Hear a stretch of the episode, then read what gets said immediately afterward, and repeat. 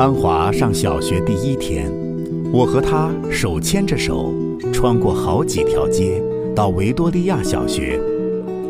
九月初，家家户户院子里的苹果和梨树都缀满了拳头大小的果子，枝丫因为负重而沉沉下垂，跃出了树篱，勾到过路行人的头发。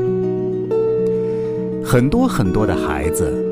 在操场上等候上课的第一声铃响，小小的手圈在爸爸的、妈妈的手心里，怯怯的眼神打量着周遭。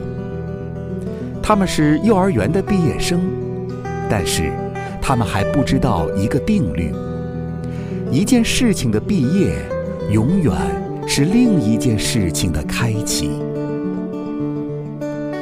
我看着他瘦小的背影消失在门里。十六岁，他到美国做交换生一年，我送他到机场。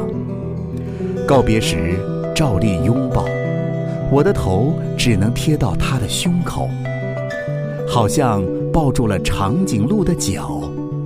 他很明显的在勉强忍受着母亲的深情。在长长的行列里，等候护照检验。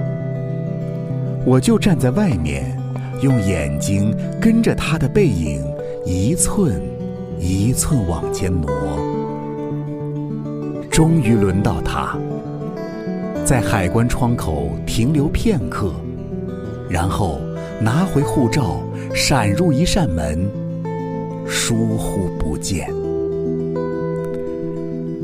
我一直在等候，等候他消失前的回头一瞥，但是他没有，一次都没有。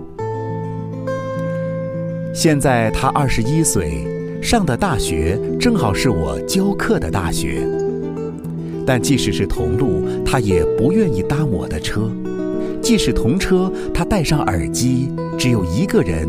能听的音乐是一扇紧闭的门。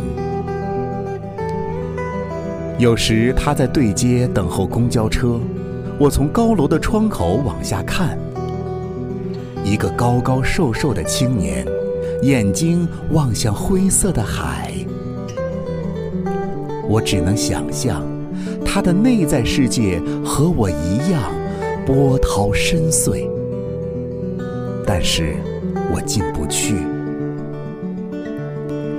一会儿公交车来了，挡住了他的身影。车子走开，一条空荡荡的街，只立着一只油桶。我慢慢的、慢慢的了解到，所谓父女母子一场。